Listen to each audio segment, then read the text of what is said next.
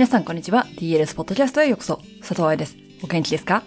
?DLS ポッドキャストは、プロの現場から健康なダンスエクスを応援する情報サイト、ダンサーズライフサポート .com のブログ音声バージョンプラス、ポッドキャストだけの裏話などを毎週金曜日にお送りしています。オンタイムで聞いてくれている人たちがいたらご存知のように、このポッドキャストがアップされるのは8月28日。いつもならば夏休みも終わりですがいかがお過ごしでしょうか？なんていうふうにお話をしたいところですが、今年はすでに学校が始まってる人もいるし、熱中症の被害も大きかったと聞いているので、この夏サバイバルしましたか？というのを聞いておいた方が良さそうですね。体調を崩していませんでしょうか？まだまだポッドキャストではグランプリエにフォーカスをしております。今日から何回かに分けてインスタライブでグランプリエの Q&A をやった時の音声をお届けしますね。今日はどうしてグランプリエが難しいのかというのの確認と考え方、そしてグランプリエではどこまで下がるのが正解という部分をカバーした音声をお届けします。ライブから音声を抜いたので、音質が今私がお話ししているのとちょっと違いますが、許してください。では、どうぞ。ここに書いてあるように、グランプリエは難しいです。なんで難しいか。グランプリエっていうのはね、プリエの王様みたいなやつじゃない。グランなプリエだから、でっかいプリエっていう意味なのでね。で、プリエっていうのはそもそも難しいから一冊私本書いてるんだけど、でもプリエなければ踊れないよね。で、プリエを使えなきゃ踊れないよね。グランプリエっていうのは、そのプリエのもっともっと難しいバージョンだと思ってみてください。なんで難しいかって言ったら、一番最初に頭に浮かばなきゃいけないのが、可動域を最大限に使っているところ。プリエって別に膝完全に曲げてますでもなければ、股関節完全に曲げてますではないわけですよね。でもグランプリエになるとその膝、股関節、そして足のフットのエリアも含めて、可動域をたくさん使うことになります。可動域っていうの何だったか覚えてます？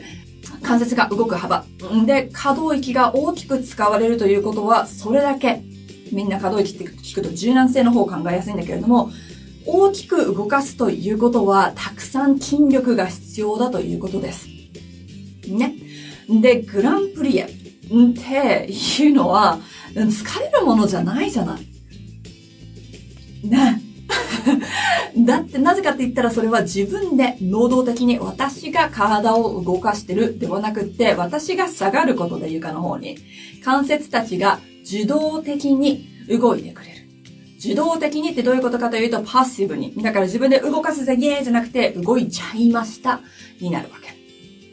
私が動かしてるではなくて、私が動くから肘が動いちゃったっていうのが、受動的に動く関節っていうことになります。それがソフトなランディングになったりだとか、ジューシーなプリエになったりだとか、軽い着地になったりとかするわけです。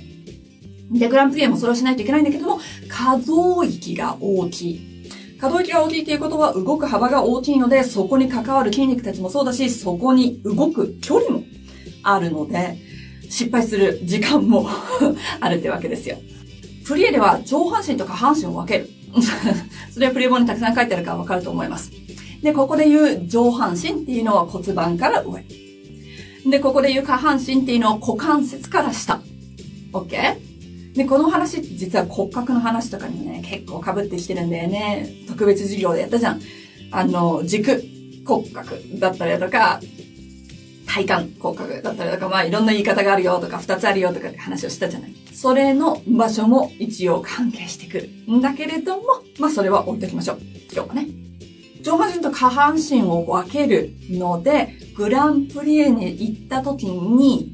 例えば、骨盤がタックに入ったりだとか、腰が丸まっちゃいけないわけですよ。だって腰っていうのは上半身の方に含まれるわけで、骨盤っていうのも今お話ししたように上半身の方に含まれるんだから、そっちがグランプリで変わっちゃったら、プリエもそうだけどね、変わっちゃったらダメなわけだ。で、変えないように練習するというのがグランプリエの目的になるわけだよね。一つの目的になるわけだよね。グランプリエにはたくさんいろんな目的があるけれども、一つの目的が上半身と下半身を分けて使うこと。OK? で、そのグランプリ、別にだからセンターでたくさん出てくるわけじゃないしね、グランプリなんて一回最初にさ、1番、2番、4番、5番で終わったら、その後全然出てこないじゃん。だけれども、じゃあどうしてグランプリをやらなきゃいけないのかっていうと、私の解釈では、その自動的に関節を動かすということができるっていうのを体で覚えておいて簡単な方で動かしておいて、じゃあ自分で足を持ち上げなきゃいけなかった時にどうやって体を使ったらいいのかがある程度分かってるっていう風になるわけ。うん、言ってることわかるかなだから、例えばルチェから高いデベロップに足を上げますっていうのは、グランプリエで一番でやってるグランプリエと同じように膝が外に行って、股関節が曲がって、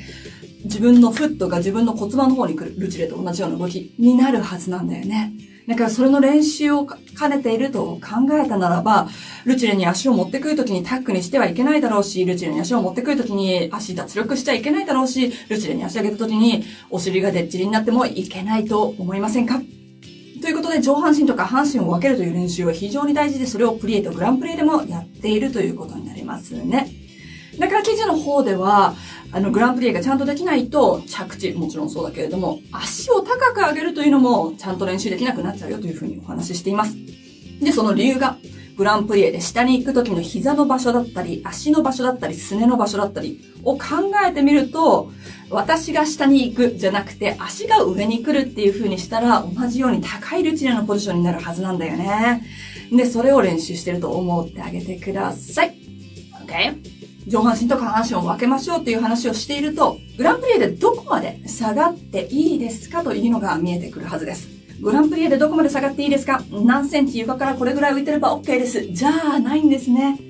グランプリエでどこまで下がっていいですかっていうのは、その人のテクニックとその人の年齢とどんなクラスをしているのかによって全然変わってきてしまいます。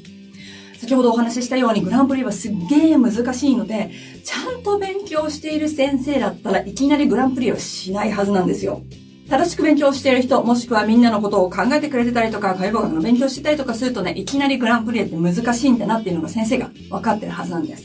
さっきもお話ししたように可動域難しいし、上半身とか半身分けるの難しいし、今コメントできてるみたいにね、下がるのはなんとかできても上がってこれなくなりますっていう。もちろんそうだな。重力に反して自分でも戻ってこないといけないから。で、下がるっていうのはさっき言ったみたいにパッシブで上、あの、関節を使ってても、戻ってくるときは自分で使わなきゃいけないから難しいよね。なんていうことがあるから、